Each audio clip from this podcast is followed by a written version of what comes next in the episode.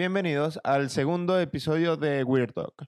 En este episodio hablaremos de varias cositas. Vamos a hablar primero de los ovnis, de los objetos voladores no identificados. Esto que sacó unos videos el Pentágono diciendo que creo que en el 2004 por ahí se habían visto unos objetos voladores no identificados y que no saben qué es, obviamente es no identificado. Entonces, em, justo ahora que tenemos coronavirus, que tenemos la eh, que en 2020 comenzó con lo del bombardeo con Irán, tenemos el coronavirus, tenemos el, el satélite o no sé qué cosa fue lo que pasó cerca de la Tierra que nos podía destruir. O sea, que, que el 2020 ya está suficientemente acontecido como para que venga el Pentágono a sacarnos que ahora eh, sí es verdad que han visto ovnis. Bueno, esto de los ovnis lo predijo una película que se llama Mars Attack, que voy a dejar la imagen de la película, y ya ellos eh, habían predicho lo del coronavirus. De hecho, cuando ellos invaden la Tierra, lo invaden con, una, eh, con, una, con un casco protector que cuando tú le disparas a esos cascos, ellos contraen el coronavirus y se mueren. Entonces, ellos ya habían predicho en Mars Attack el coronavirus. Y por eso creo que no nos invaden los marcianos, porque son muy sensibles al coronavirus. Entonces, por eso, si un marciano va a tu casa, ya tú vas a ver que va a utilizar ese, ese casco de, de vidrio y seguramente una mascarilla y que, son, que, son, vamos, que le toses y lo matas. Lo otro interesante que ocurrió esta semana es que ya acá en España empezó la, la fase de salida, la fase de salida escalada. Entonces tienes varias, varias fases. Eh, lo único que me quedó la duda es que hay un horario donde se puede salir eh, las personas adultas mayores de 14 y menores de 70 y puedes salir a trotar o puedes salir a caminar, pero si vas a caminar es un kilómetro y puedes ir con tu pareja si viven en, en la misma casa. Pero, ¿cómo sabemos qué es caminar y qué es correr? Porque, por ejemplo, para Usain Bolt, lo que es caminar, a lo mejor para mí es correr muy rápido. Entonces, hasta ¿cuál es el límite de la velocidad donde correr se vuelve caminar o caminar se vuelve correr? Eso no nos lo han dicho. Y tampoco nos han dicho si van a haber radares en la calle detectando si te pasas el límite de velocidad. Eso por ahí de, la salida, porque lo demás, la verdad es que no lo entendí. Eh, el tema de hoy, ya vamos a dar inicio al tema, eh, voy a hablar sobre la ansiedad. La ansiedad, esta enfermedad muy común, es una, eh, de hecho, la enfermedad eh, mental más frecuente. Y me gusta porque, primero, que es un daño colateral que se ha visto ahora en la pandemia. Por muchas personas en mi página web que estuve respondiendo consultas durante el coronavirus, tenían muchas crisis de ansiedad y la confundían con a lo mejor la falta, la insuficiencia respiratoria que daba el coronavirus. Entonces, yo lo, más probable, eh, según lo que me decían, era que tuvieran ataques de pánico o mucha ansiedad. Y decidí, eh, bueno, vamos a hablar un capítulo de la ansiedad. Porque también está el otro mito de si es verdad que la ansiedad ha aumentado, porque dicen que la generación Z la generación de los millennials son más ansiosos y más propensos a enfermedades mentales. Entonces, yo hice una investigación acá y les traigo información valiosa, a lo mejor, no lo sé, de la ansiedad. Entonces, comenzando con que el 30% de la población mundial, el 30% de la población mundial puede sufrir trastornos severos de ansiedad. Entonces, por ahí ya vemos que es algo que es un problema de salud y, y bastante gordo. Eh, es, un, es un trastorno donde las personas que lo padecen o que lo padecemos, porque yo sí también he sufrido algún tipo de ansiedad, es, solemos ver todo o negro o, o blanco, entonces perdemos los matices y eso es lo que, esa sensación de inseguridad o esos miedos es lo que nos hace caer en, en la ansiedad, perdernos de, del camino, sino que ya queremos eh, saber qué es lo que va a suceder en la meta. Entonces, eh, vamos a ver de, de, dónde viene la ansiedad. ¿Qué es la ansiedad? La ansiedad es un instinto eh, natural que tienen todos los animales, que es un instinto de supervivencia. Por ejemplo, un jabalí o una cebra que ya tiene asociado que un tigre se la va a comer, cuando ve un tigre, ya por naturaleza se activan sus sistemas de huida, de miedo, y le permite salir corriendo y eso, o sea, ese, ese miedo, eso es la ansiedad que hace que se active una serie de, de mecanismos en el cuerpo que te permitan huir para, para que sientas cuidado. Pero ¿qué pasa con el humano? Que obviamente en la ciudad sería muy raro que te, que te atacase un tigre. Sería raro. No es imposible, pero sería raro. ¿Pero qué te, qué te ataca? Te ataca eh, la cuota del carro que tienes que pagar, te, ataca la cuota trimestral de los autónomos, te atacan los impuestos o la posible bendición que crecerá en el vientre de tu pareja dentro de nueve meses y que seguramente eh, va a salir eh, con intolerancia a la lactosa y no tienes dinero para comprarle la fórmula deslactosada. Entonces, esos son los tigres que nos atacan eh, en la naturaleza de la sociedad actual. ¿Qué pasa? Que, que esto es un, un, sí, un, o sea, es un, una repetición constante de, de, los problemas, la situación. Por ejemplo, eh, siempre estás pensando en qué vendrá en el futuro, siempre. Te estás preguntando qué es lo que pasará, qué es lo que pasará, qué es lo que pasará. Y, y cosas tan absurdas como que, bueno, tienes 52 años para pagar el monoambiente en el que vives. Entonces estás pensando todo el día, eh, tendré para pagarlo, tendré para pagarlo, no tendré para pagarlo. Pero tienes 52 años para pensarlo. Si ni siquiera sabes qué vas a desayunar el día siguiente, cálmate y, y deja de pensar en ese eh, sitio 2x2 donde vives, en el monoambiente. Y si es verdad que eh, en los animales salen corriendo y ya drenan esa energía o ese mecanismo de, de huida lo drenan al correr, pero los humanos no podemos salir a correr porque la mayoría vivimos en, primero que vivimos en pisos muy pequeños, al menos que seas una superestrella o un futbolista y tengas un palacio donde puedes correr, pero la mayoría vivimos en pisos pequeños. Entonces, ¿qué hacemos? No podemos correr, tenemos todos esos músculos tensos y nuestra amígdala cerebral súper sensible que no permite controlar a nuestro, a nuestro eh, lóbulo frontal, que es el, el que nos ayudaría a como crear conciencia del, del, real estado donde está, pero ya la amígdala de las personas ansiosas es súper hipersensible y te explota una crisis adrenérgica que es eso, de que se te acelera el corazón, te pones tenso, los músculos se te ponen tensos, tienes esa sensibilidad de hormigueo y uno, un, un, un síntoma que me encanta de, de la de la ansiedad es la desrealización, que lo voy a leer eh, literal de aquí de, de, Google, que dice, es una alteración pasajera de la percepción o de la experiencia del mundo exterior del individuo de forma en que aquel se presenta como extraño y real. Bueno, vamos, vamos a decirlo en mejores palabras, es como que sientes que te estás que lo que te rodea por unos segundos no es, no es lo que está pasando o no comprendes qué es lo que te está pasando se te, se te pone la boca seca, eh, disminución del apetito sexual, porque la sangre se te va a los sitios donde debe estar para huir, pero que tú no tienes ningún peligro. No es que el banco, el banco puede venir y te puede quitar las cosas, pero el banco no va a venir y te va a machacar a mordiscos. No, espero que no. Espero que no. Eh, también es cierto que las personas inteligentes, como ustedes, suelen eh, ser más ansiosas, suelen preocuparse más por qué pasará en un futuro, suelen pensar más en, en las condiciones y en qué pasará y en las predisposiciones antes de que las cosas sucedan o darle mil vueltas a una misma cosa. Y eso es un punto a favor de los que somos tontos que no andamos preocupándonos en exceso, sino que vivimos la vida como vaya viniendo.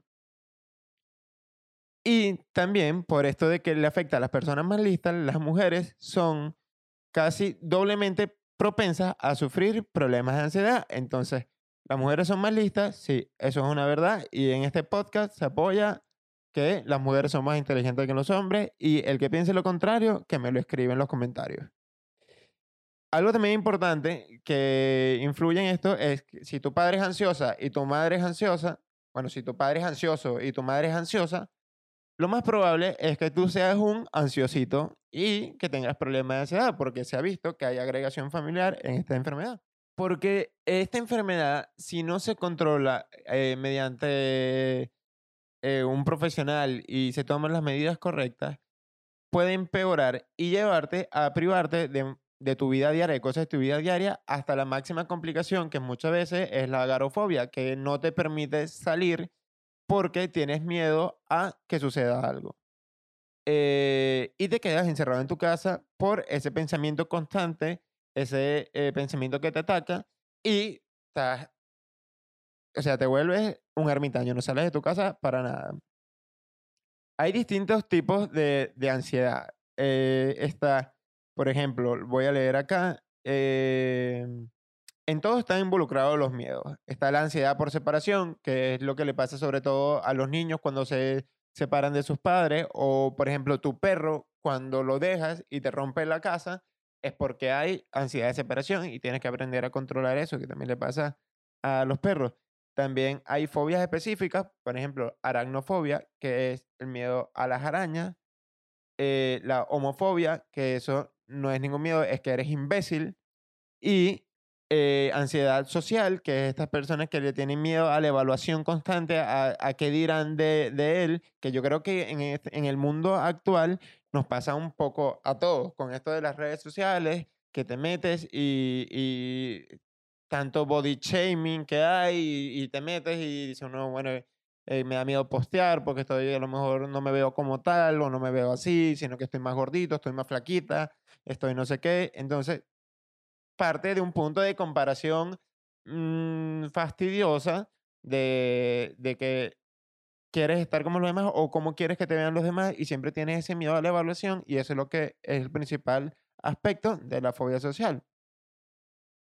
Eh, también está el, la crisis de pánico, que es esto que las personas sienten como si estuvieran teniendo un infarto, suele suceder en, en sitios abiertos, en, suponte, un centro comercial o algo así, o estando tranquilo en tu casa, pero sucede en reposo, que tu cuerpo eh, se activa, hace una descarga adrenérgica, se activa de una forma como si fuera huir de un león, pero estás en tu casa, pero tú sientes que te está dando un infarto, que no puedes respirar bien, que se te baja la tensión y no se te está bajando, pero tienes taquicardia, sientes que te vas a morir pero al final no tienes nada, no tienes nada, sino síntomas psicológicos de, eh, de un ataque de pánico.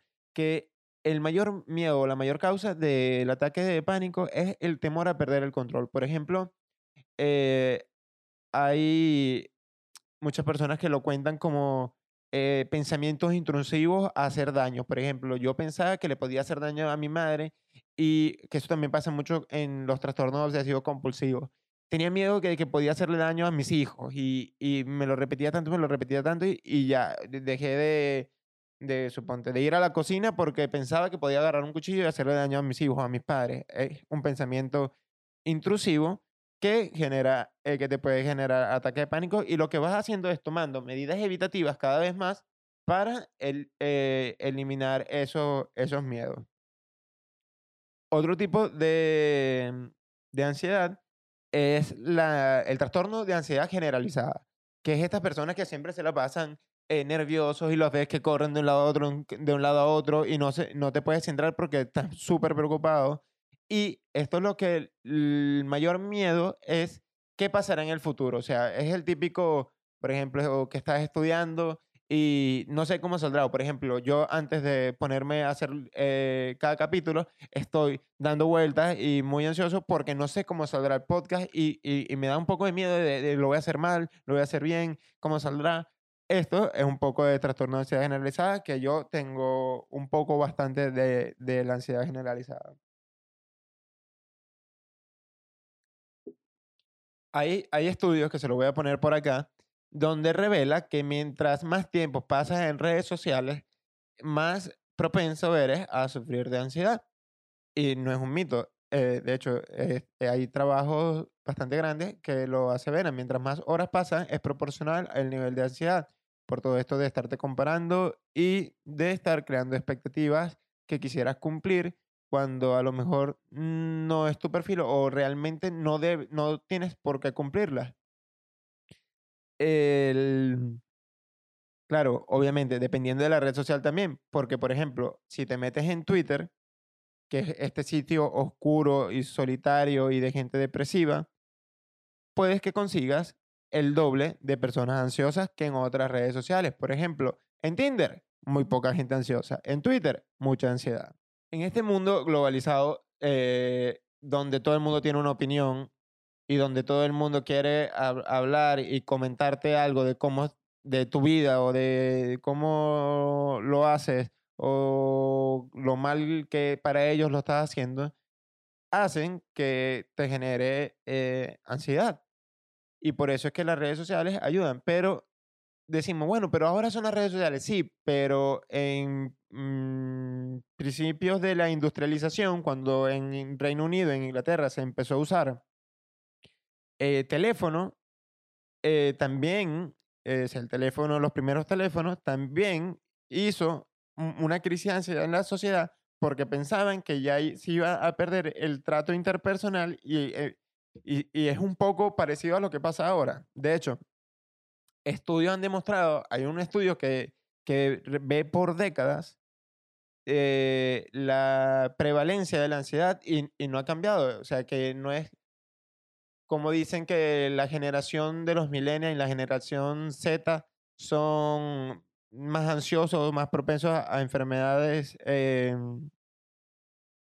mentales. No, sino que en principio eh, se ha perdido el tabú, y esto sí es cierto, que por ejemplo hay un estudio que dice que las personas en Norteamérica menores de 25 años eh, le han perdido el tabú a ir a consultas psiquiátricas y más bien lo ven como una fortaleza. Lo ven como una fortaleza.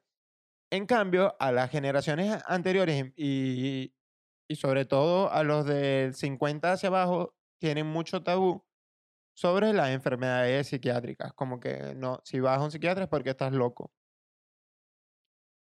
Y también eh, esta generación viene arrastrando el, el, mito de, pero si eres hetero, blanco, millonario y tal, ¿por qué tienes ansiedad? No, no, no va, no va proporcional a tus ingresos ni eh, a tu trabajo ni nada. Bueno, al trabajo sí, estar sin trabajo es una de las causas principales de, de ansiedad.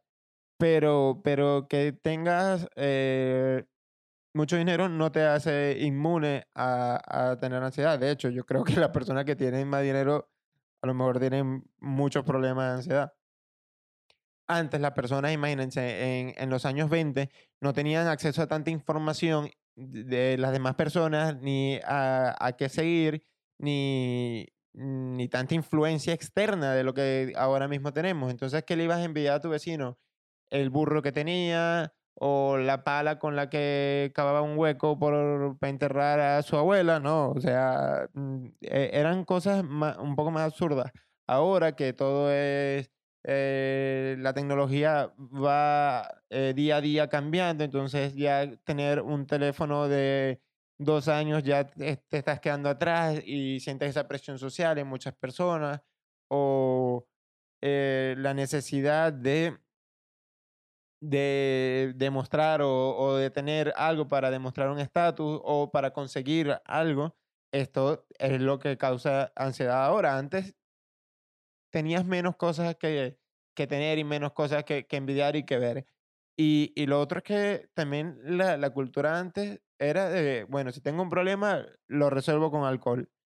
Y, y era así, se iban al bar, tomaban mucho alcohol y ya iban. Y si tenía depresión o ansiedad, bueno, vivían con eso. También es cierto que, que aunque no se haya notado un aumento en la, en la prevalencia de los trastornos de ansiedad, sí es cierto que nuestra generación es como dicen, que mm, yo no sé si esto es verdad, la, dice la generación más preparada. Sí, es verdad que, que hoy en día se exige muchísimo. Tú tienes que tener 30 años, eh, dos PhDs, tres maestrías, hablar cinco idiomas, 10 años de experiencia y tienes, para poder obtener eso, tienes un crédito universitario que debes de 50 mil euros. Entonces, Esto también ayuda a que nuestra generación, la generación más preparada, tenga eh, eh, crisis de ansiedad.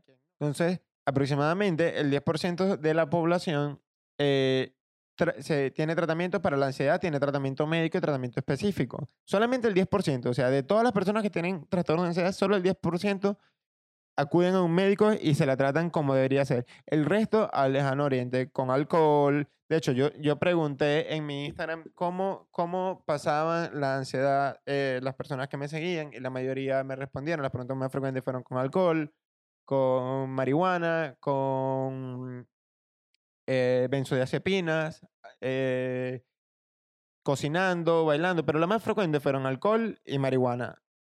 Y eh, es verdad que la mayoría toma medidas ineficaces. Por ejemplo, el alcohol. El alcohol a lo mejor te hace olvidarte del problema en ese momento. O sea, es como a corto plazo eh, te sientes más relajado y más liberado de tu problema. Pero el alcohol a la larga y, bueno, también al otro día eh, es un supresor mucho peor. O sea, te deprime mucho más. Eh, no ayuda a que descanses, que esto también es otro problema de la ansiedad, la falta de descanso. Y el alcohol hace que aumente la ansiedad y que te deprimas y que gastes dinero y que tengas una mala vida. Entonces, desde aquí, alcohol, el justo. No está malo a lo mejor eh, tomarse algo de vez en cuando, pero el alcohol no te va a curar tus problemas, sino que te va a traer más problemas porque te va a endeudar que de esto hablaremos también en otros capítulos de alcohol, drogas y vicios, que, que podría ser bastante interesante.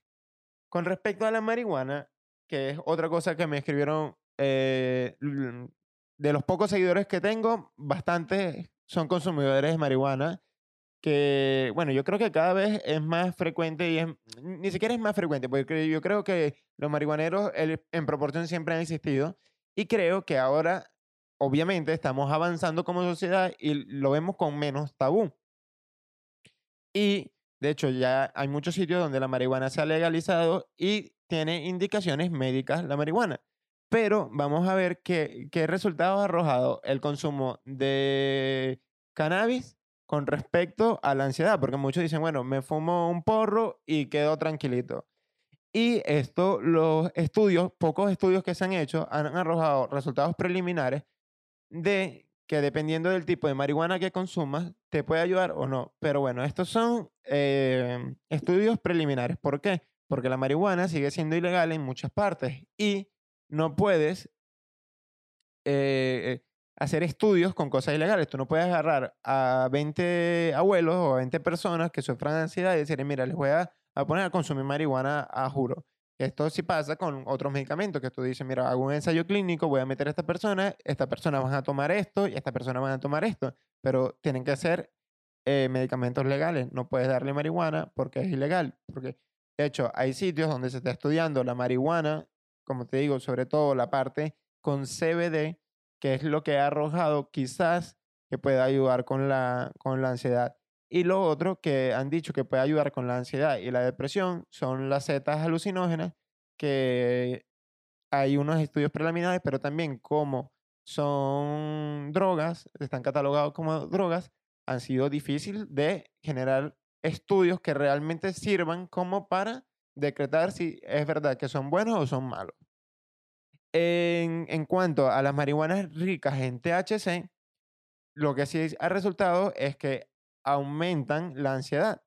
Da taquicardia, te pone la boca seca, o sea, es más activación simpática, adrenérgica, que con el CBD. El CBD sí parece, con estos estudios que les dije, parece que te calma un poco, pero igual, si eres porrero y te calma, eh, es porque te gusta lo que causa la marihuana en ti.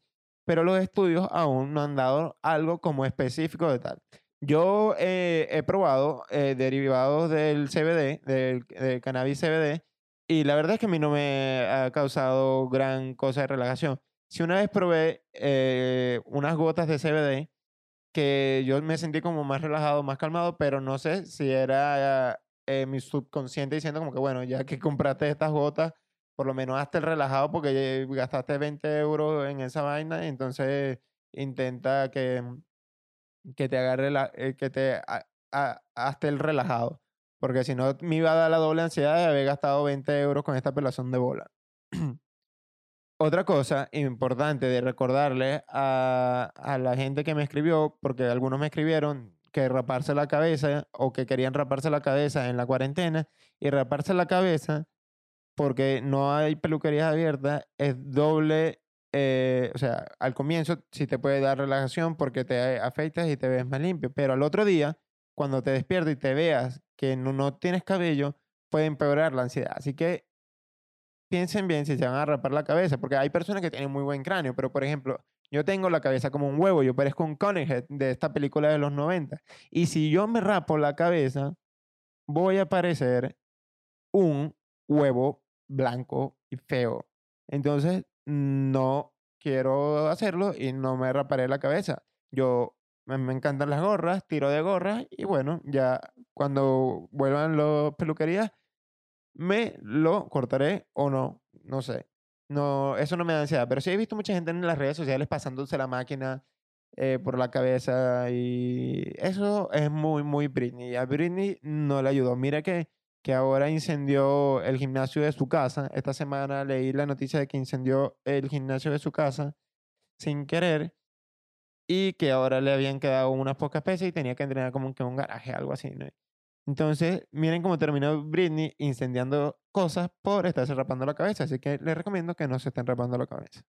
Ahora voy a hablar de los métodos que sí funcionan para eh, disminuir la ansiedad. Y uno de los métodos naturales y fáciles, que mm, yo no sé si fácil, pero que este podcast lo recomienda, es hacer ejercicio. Supone que si haces ejercicio te aumenta la serotonina, que es uno de los principales eh, neurotransmisores eh, que tienen que ver con la ansiedad. Y este, eh, hacer ejercicio puede que te ayude.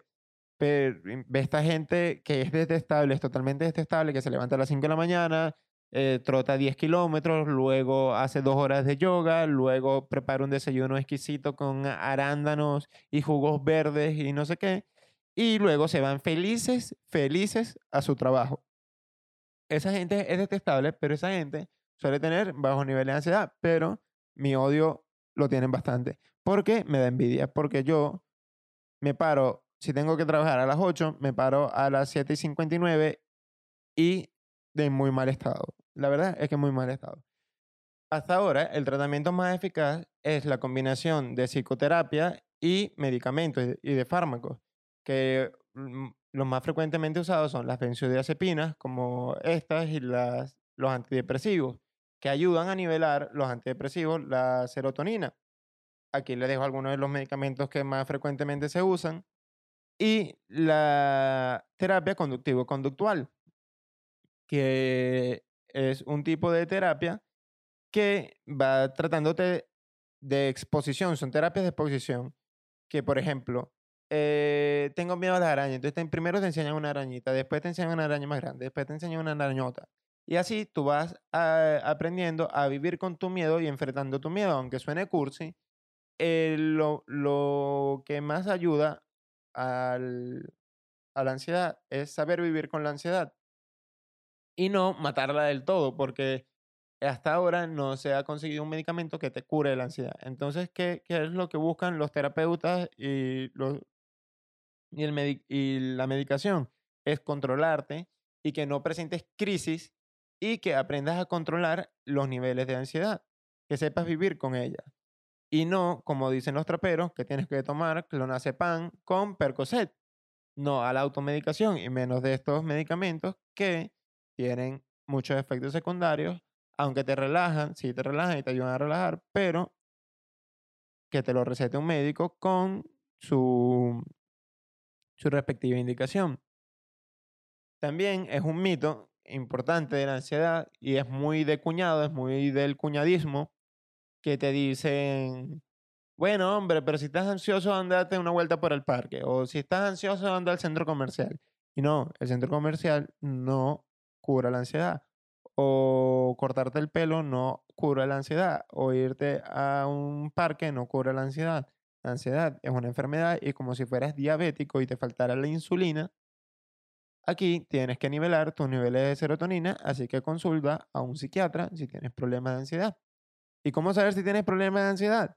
Cuando este nivel de estrés ya esté influyendo en tu vida diaria, cuando ya la preocupación empiezas a tener síntomas somáticos, que te empieza a doler el pecho, empiezas a sentir sudores, empiezas a la presión está en el pecho, a que no, no paras de pensar en qué va a ser, en qué podrá ser, que todo va a venir a mal, consulta con un especialista y vas a tener tratamiento.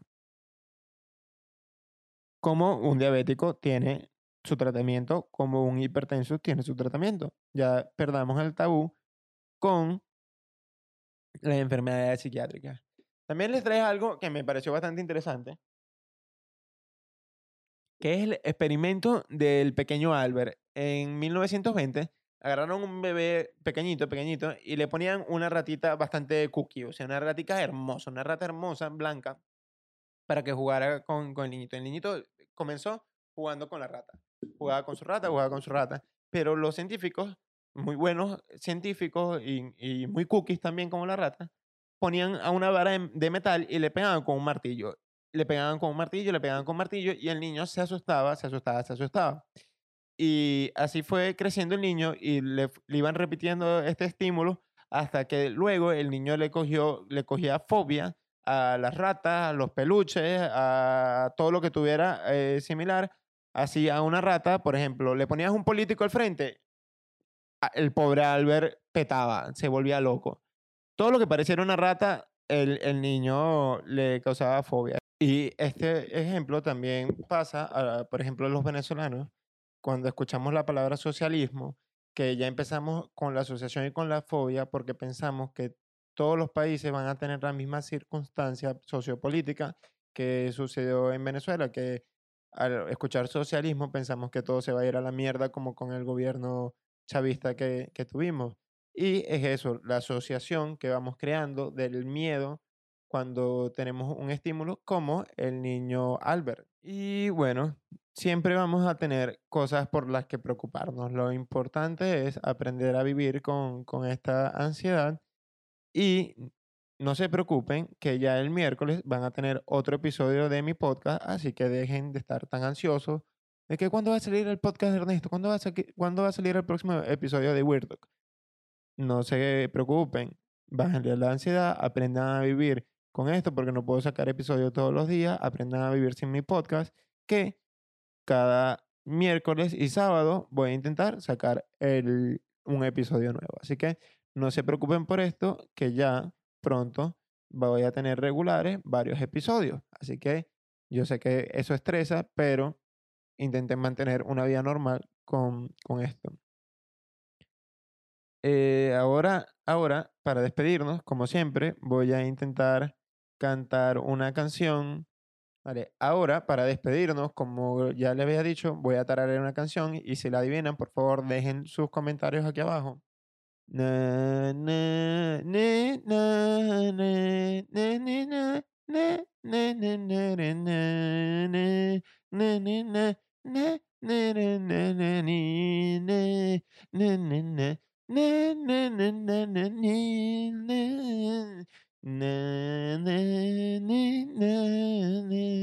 Bueno, ahí les dejo la canción y si la adivina, por favor dejen sus comentarios y por favor, se los pido que le den like, se suscriban, compartan, escriban, hagan todo lo que puedan para que a más personas le aparezcan mis videos en YouTube y así más personas se eduquen o se deseduquen con mis videos, dependiendo de, de qué, está hablando, porque a lo mejor a veces hablo unas loqueras que ni yo me lo creo, pero es importante que compartan y sigan estando pendientes de los próximos capítulos de las redes sociales, que se las voy a dejar por aquí abajo, y que se tripeen Weirdo. Y decir a la gente, ¿qué? ¿Tú no escuchas el podcast de Ernesto? ¿Qué bola? No, no, tú, ya tú no puedes ser mi amigo. Y que sea solamente amigos de la gente que escucha mi podcast, ¿vale? Bueno, aquí, hasta aquí lo dejo y espero que disfruten este capítulo, un capítulo un poco a lo mejor más intenso, con menos chistes, pero creo que también era importante hablar de ansiedad en estos momentos de pandemia. Y bueno, hasta aquí este capítulo y nos vemos en el próximo Hasta luego.